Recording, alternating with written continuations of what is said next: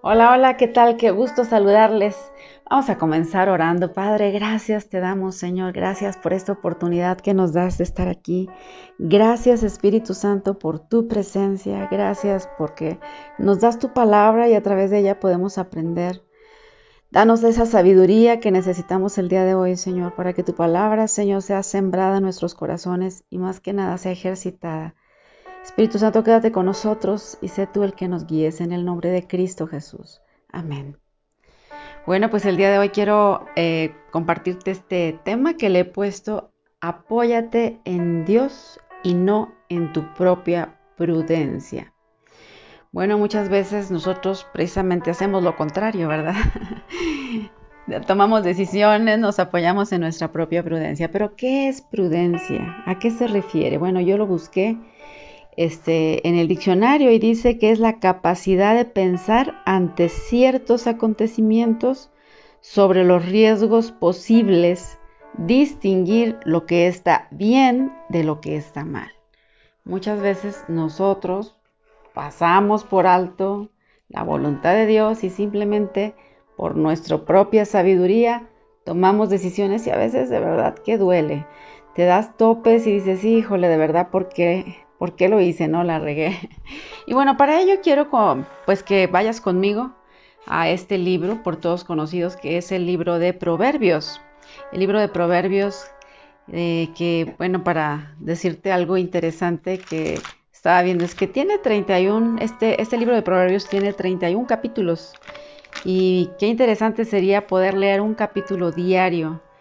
Tiene mucha sabiduría estos, eh, estos escritos, de verdad que nos son como que más prácticos, los podemos entender y a mí me gustaría que el día de hoy podamos tomar este consejo de la palabra que se encuentra en Proverbios capítulo 3. Y voy a leer algunos versículos, voy a irlos leyendo y vamos a irlos platicando. Dice la palabra del Señor, Proverbios 3, verso 1. Dice, Hijo mío, no te olvides de mi ley y tu corazón guarde mis mandamientos. La primera parte, aquí nos está hablando nuestro Dios, ¿verdad? Nos habla a nosotros. Obviamente sabemos que es un eh, proverbio que escribió Salomón a su hijo, pero esta palabra yo quiero que tú la, la, la sientas que es para ti, porque pudiéramos decir, no, pues es para nuestros hijos, ¿verdad? Pero pues nosotros también somos hijos y vamos a recibir la palabra de Dios a nuestra vida. Y aquí el consejo es, hija mía que me escuchas, ¿verdad? Tu mujer que estás escuchando como hija de Dios, Dice, no te olvides de mi ley. ¿Por qué es que nos tiene que decir estas palabras?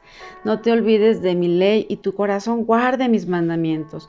Pues porque el ser humano en la vida práctica es muy probable que nos olvidemos no solamente de la palabra de Dios, sino de muchas situaciones. Por eso es que a veces, muchas veces decimos es que escribe lo que tienes que hacer, porque en realidad tenemos esa inteligencia, sí la tenemos, pero muchas veces pues las cosas se nos olvidan. En realidad hasta eh, se nos somos a, veces tan ¿cómo les diré? Pues que no ponemos tanta atención aún en nuestra persona, que no recordamos qué nos pusimos el día de ayer, o qué es lo que estuvimos haciendo, o simplemente el sermón que, de la iglesia, ¿verdad? De qué trató el domingo pasado, el antepasado, hace un mes pues es como que muy inseguro que nosotros sepamos realmente de qué trató, a menos que nosotros hayamos anotado. Entonces, Dios sabe perfectamente bien que somos humanos. Sí, hay super personas que son muy inteligentes y traen todo en su mente, en su memoria. Pero yo sí te digo, eh, si el consejo de la palabra es que nos está diciendo que no nos olvidemos de su ley, es porque seguramente se nos olvida. Y en los momentos difíciles, en los momentos de crisis, en los momentos en los que tú tienes necesidad, muchas veces se nos olvida la palabra de Dios. Por eso es que nos insta aquí este consejo de la palabra de decirte, ¿sabes qué? No te olvides de mi ley y tu corazón guarde mis mandamientos. Esto es importante. No solamente es que no olvidemos la palabra, sino que también nosotros la hagamos, que la accionemos. Aquí la palabra guardar nos hace referencia no que la guardemos en un cajón, no que la guardemos la Biblia ahí eh, o que esté ahí en medio de la sala abierta.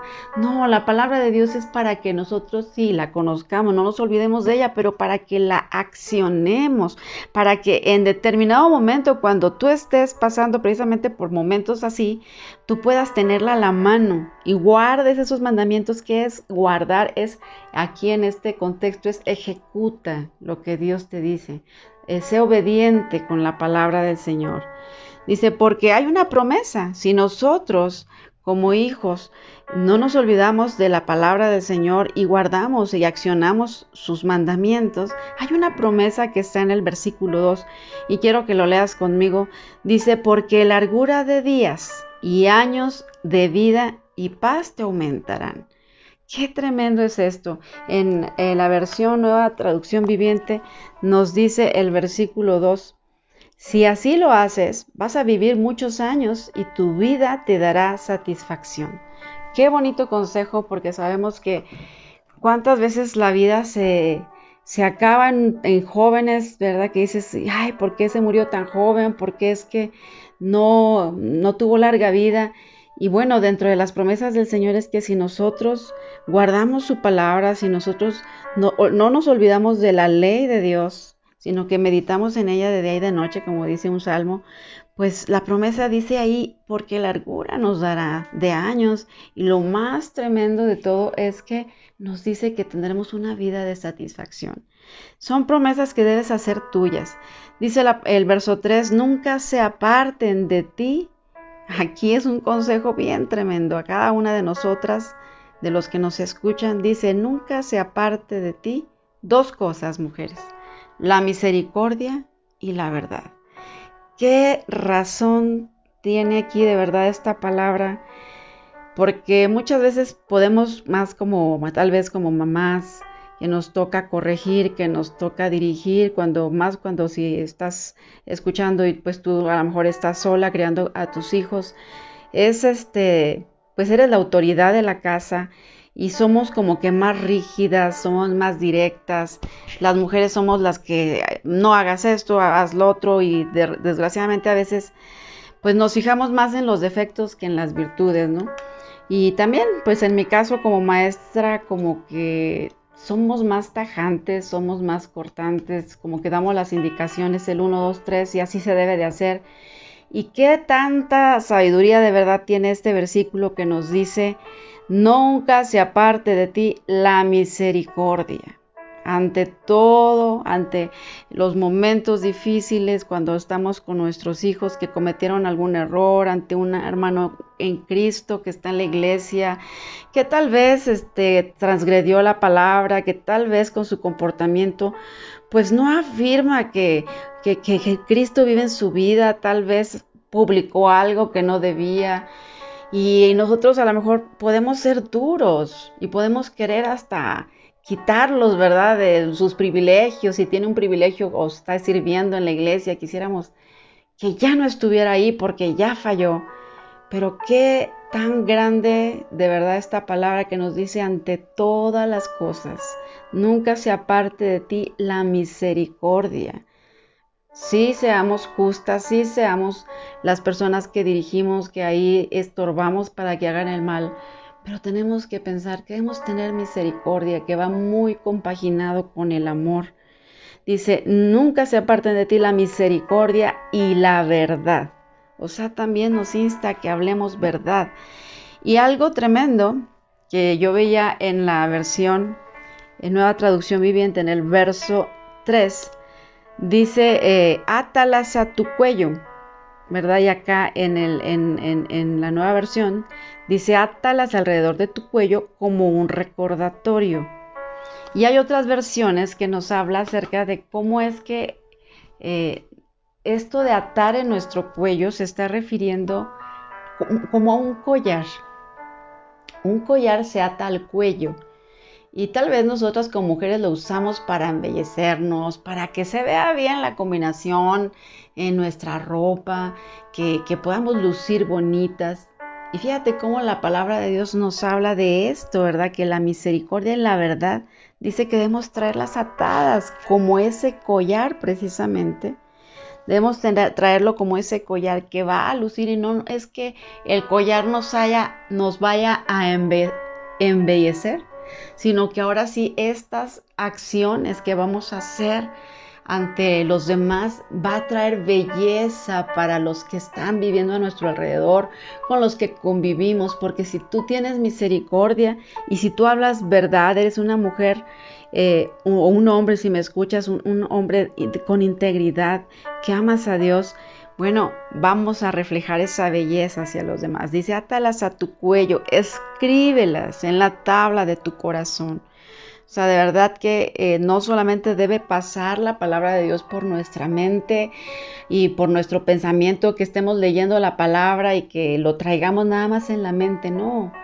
O sea, nos habla del lugar más sensible, el lugar que los judíos veían algo especial en el corazón. Y no solamente los judíos, vemos que los griegos no podían dilucidar eh, cómo podía ese corazón tener sentimientos que iban enlazados al alma y eran ciertas explicaciones que tenían que dar porque no, podían entenderlo, ¿no? Y unos lo explicaban de una forma, otros otros, pero en sí el corazón, el corazón dice que del corazón vienen los, lo que traemos de la abundancia del corazón, habla la boca.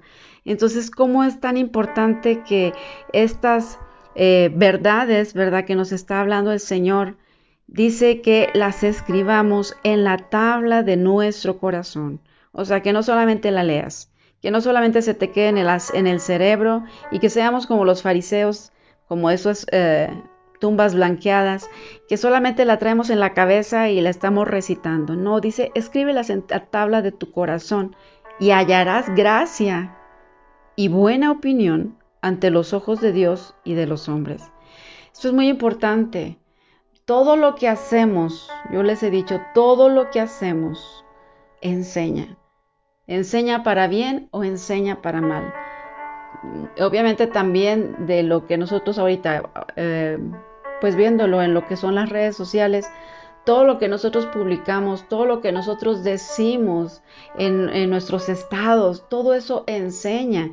Te lo estoy poniendo como que muy moderno, ¿verdad? Pero también en la vida práctica, todo lo que tú haces, los chismes que dices, las burlas que haces, todo eso enseña y deja al descubierto quién eres. Deja al descubierto lo que nosotros, a veces eh, yo he visto, por ejemplo, en esta pues en este tiempo tan complejo en el que muchos de nuestros jóvenes, aún como cristianos, se nos están yendo de las manos, he visto cómo jóvenes cristianos publican cosas que, en realidad no son de, un, de una jovencita, de un jovencito cristiano, utilizando música pues burda, música que no habla, que no exalta a Dios y no es eh, quiero verme de manera religiosa porque hay música que no, tal vez no habla de Dios, pero pues no es música grotesca. Pero imagínate publicar música grotesca, publicar música que no edifica y tú, este, jóvenes pues poniéndose ahí en imágenes tal vez que con poca ropa, todo ese tipo de cosas se, se ve lo que hay en el corazón.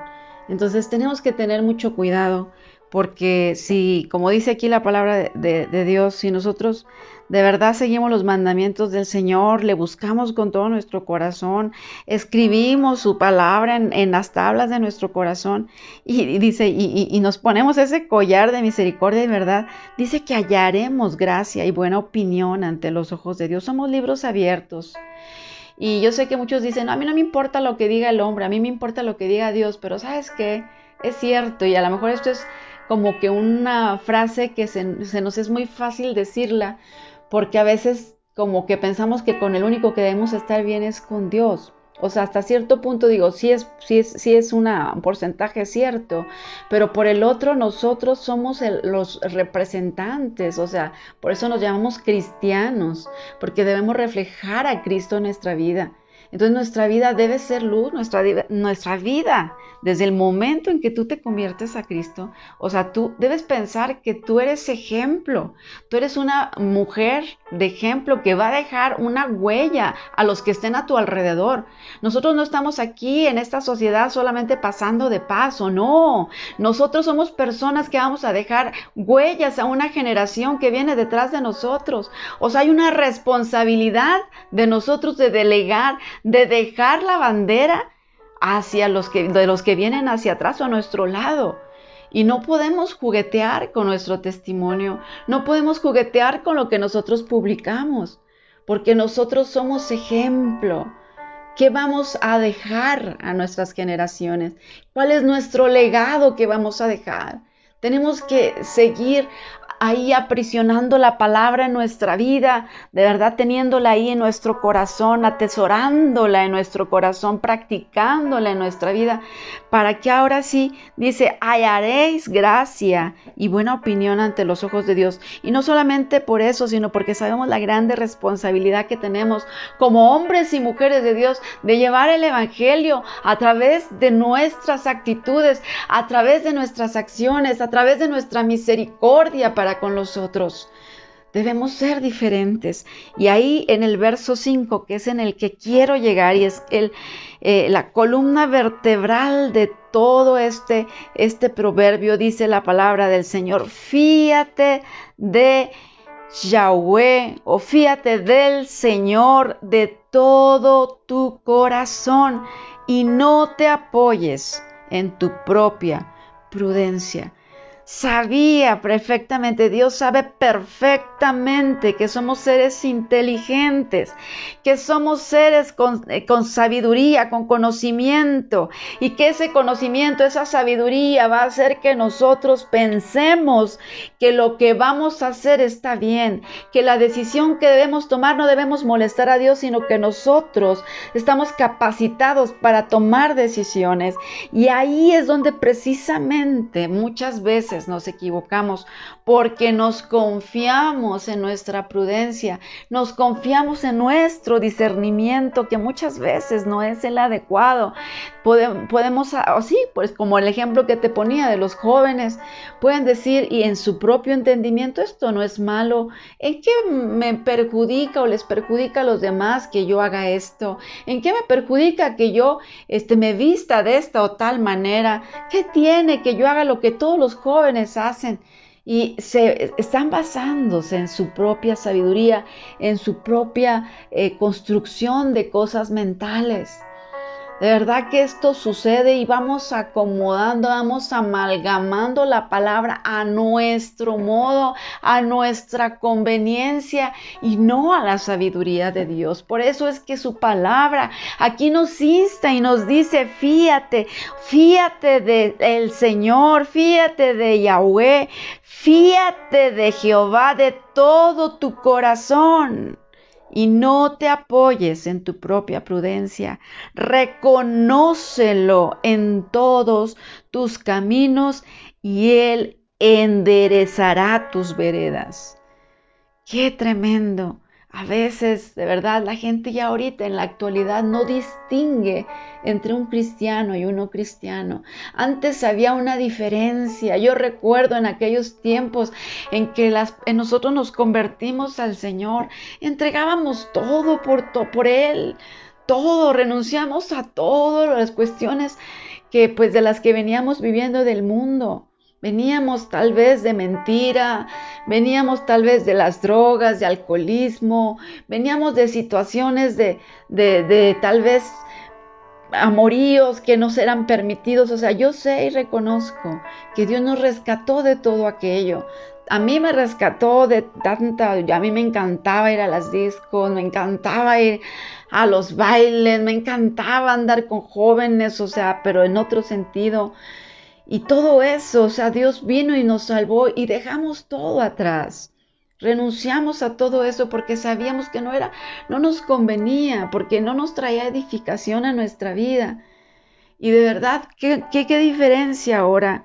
Que, que, es tan difícil reconocer al Señor en, en nuestros caminos. A veces ya no se dice, ya no hay distinción, ya no se sabe si eres cristiano o no eres cristiano. Ya a las 500, ¿y a poco eres cristiano?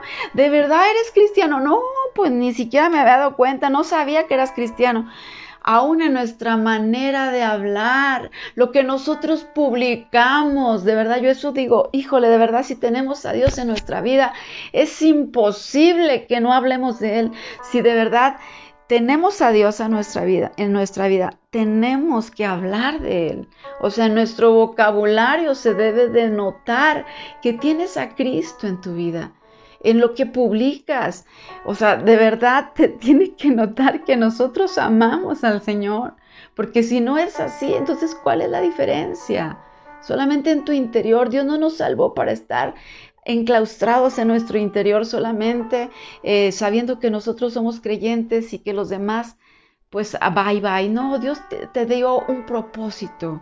Dios te dio un objetivo, por algo estás aquí, por algo Dios te salvó, para que seas luz allá donde estás. Entonces dice ahí bien clara la palabra, fíate del Señor de todo tu corazón y no te apoyes en tu propia prudencia. Reconoce al Señor en todos tus caminos y Él va a saber que va a enderezar tus veredas. Ahora sí, en el 7 nos reafirma precisamente el título de este estudio que dice, apóyate en Dios y no en tu propia prudencia. El verso 7 dice, no seas sabio en tu propia opinión. Teme al Señor y apártate del mal. ¿Por qué? Porque nosotros ya sabía Dios que somos, que tendemos a nuestra sabiduría, que tendemos a, a, obedecer nuestro conocimiento, pensamos que todo lo sabemos y el ser humano de verdad muchas veces y la mayoría de las veces toma las decisiones de verdad, sin ni siquiera consultar a Dios, ni siquiera decirle, Dios, eh, ayúdame en esto, ya simplemente accionamos, ¿verdad? Y, hacemos. Está bien, yo creo que hay varias decisiones que, pues sí, ¿verdad? Ah, pues me voy a poner esta blusa roja. Bueno, son decisiones prácticas, decisiones pequeñas que, bueno, sí, eso sí digo, bueno, son decisiones que tenemos que tomar, ¿verdad? Pero hay decisiones importantes, te estoy hablando como por ejemplo, pues no sé, que tú te están ofreciendo un trabajo, pero que ese trabajo a lo mejor son más horas de lo debido, que tal vez los domingos no vas a, poder este, ir a la iglesia ya porque este trabajo te pide que vayas los domingos. O sea, no te bases en tu sabiduría. Tal vez tu sabiduría te dice, ¿sabes qué? Pues necesitas dinero. No importa que sacrifiques los domingos, no importa que sacrifiques los días que vas a la iglesia. Y esa es tu sabiduría. Esa no es la sabiduría de Dios. La sabiduría de Dios que nos dice, no dejando de congregarse, como muchos lo tienen por costumbre. Dice, sino que es importante que nos congreguemos porque dice que Él derrama ahí bendición y vida eterna. Entonces, hay, por eso es tan necesario que conozcamos la palabra y que no te fíes, a veces te digo, en esas decisiones importantes, cuando vas a comprar un, un carro, cuando vas a comprar una casa, cuando tú sabes que vas a necesitar un préstamo, todo eso, tú necesitas pedir la voluntad de Dios, necesitas pedirle sabiduría a Él, necesitas eh, reconocerlo, como dice aquí en todos tus caminos, y no ser sabio en tu propia opinión, sino que temer a Dios, entregarle eso y pedirle su opinión, decirle, Señor, háblame, dame paz sobre aquello. Muchas veces cuando no tenemos paz sobre aquello que vas a hacer, mejor no lo hagas porque cuando es de Dios las cosas, Dios te da paz, Dios te va a dar paz. A veces andamos preguntando, ¿y tú cómo ves, oye?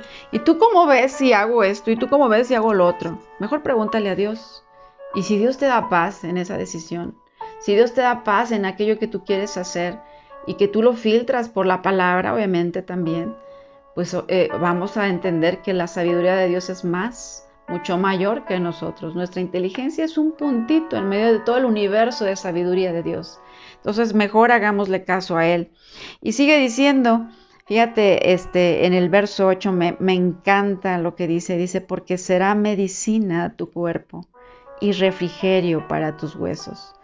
El que nosotros conozcamos de su ley, que nuestro corazón guarde sus mandamientos, aparte de que tendremos largura de días, nos dice que, que vamos a, a, tener, lo que dice aquí, será medicina, esto, eso, si tú lo ejercitas, si aún también tienes como collar, decíamos, la misericordia y la verdad, si reconoces a Dios en todos tus caminos, se nota que tú amas a Dios, se nota en tus acciones, se nota en tu manera de hablar, dice aquí, todo esto, todo esto, el que tú temas al Señor y, te apartes del mal, todo esto anterior, dice, será medicina a tu cuerpo y refrigerio para tus huesos. ¿Qué más queremos? A veces en este cuerpo, mientras estamos en este mundo, sabemos que hay aflicciones, sabemos que hay enfermedades, pero nos está diciendo la palabra que, que hay medicina, que si nosotros somos obedientes, si nosotros le buscamos, ahí nos dice que hay medicina, ¿verdad? En esta obediencia será medicina a nuestro cuerpo y refrigerio para tus huesos. ¿Cuántas veces he visto mujeres que tienen artritis? Y, de verdad es eh, toda enfermedad, yo se los he comentado, muchas de las enfermedades vienen por cuestiones emocionales. Muchas veces necesitamos entregarlas, necesitamos eh, perdonar a las personas para poder soltar todo eso. Y, y aún, ¿verdad? Si obedecemos su palabra, que es parte el perdonar, obedecer su palabra, pues es ahí donde la medicina de Dios viene a tu vida.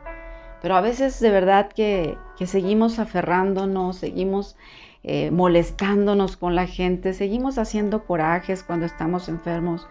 Yo les digo, no, no hagas corajes, entrégaselo a Dios, es, mejor que lo entregues a Dios, es mejor que entregues tu, tu carga a Él y, confíes en el Señor y seas obediente, porque ahí estás obedeciendo. El, no enojarte, te estás obedeciendo. Dice, sí, pues puedes molestarte, pero que no se ponga el sol sobre vuestro enojo. O sea, te fijas cómo hay un conjunto de cosas que por eso sí te digo, es necesario conocer la palabra para que tú obedeciendo sus estatutos, obedeciendo sus mandamientos, no tanto como, ay, me va a castigar si no lo hago, no, sino por la responsabilidad, por el sentido de que podamos tener ese sentido de responsabilidad, de decir, yo lo quiero hacer porque lo amo, yo lo hago porque quiero hacerlo, no porque deba hacerlo, que es muy diferente. Y cuando nosotros lo hacemos, el Señor hace su parte. Entonces hagamos nuestra parte y Él hará su parte. Y por último, verso 9 dice, honra al Señor con tus bienes y con las primicias de todos tus frutos y serán llenos tus graneros con abundancia y tus lagares rebosarán de mosto. Es una promesa también, va toda conjunta, pero eh, lo principal que yo quería compartirte el día de hoy es que no nos confiemos en nuestra propia sabiduría, no nos confiemos en nuestro propio conocimiento. El Señor nos dice, aquí estoy, aquí estoy, tómame en cuenta. Entonces, ¿qué debemos hacer, mujeres? Fiarnos, fiarnos, perdón, fiarnos, fíate, dice ahí, o sea, ten confianza, es que sea tu única seguridad, ten confianza en Dios de todo tu corazón. O sea, ¿en quién vas a tener confianza? En Dios. No te confíes en tu mente, no te confíes en tu sabiduría, sino fíate en el Señor de todo tu corazón y no te apoyes en tu propia prudencia. Si quieres tener éxito, mujer, Así te lo digo bien clarito, apóyate en Dios, apóyate en Dios, fíate en, el Señor en quien has confiado y no en tu propia prudencia. Y ahí tú vas a ver la victoria, tú vas a ver la bendición del Señor. Y reconócelo, reconoce al Señor en todos tus caminos. No te dé pena, no te dé pena. A lo mejor tú apenas comienzas en el Evangelio y te da pena el decir que tú eres cristiana. No te avergüences, es un privilegio ser cristiana.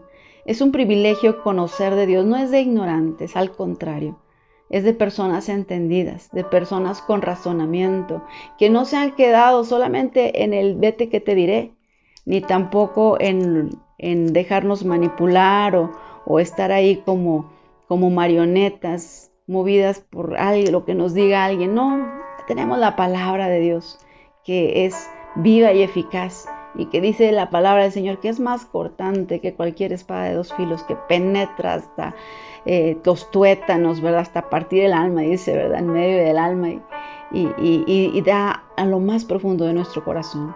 Entonces no te avergüences del Señor, reconócele en todos tus caminos y Él nos dice su promesa va a enderezar nuestras veredas. Cualquier camino torcido, para Dios no hay imposibles, mujer. Entonces fíate, apóyate en Dios y no en tu propia prudencia. Nos vemos hasta la próxima y te bendigo en el nombre de Cristo Jesús.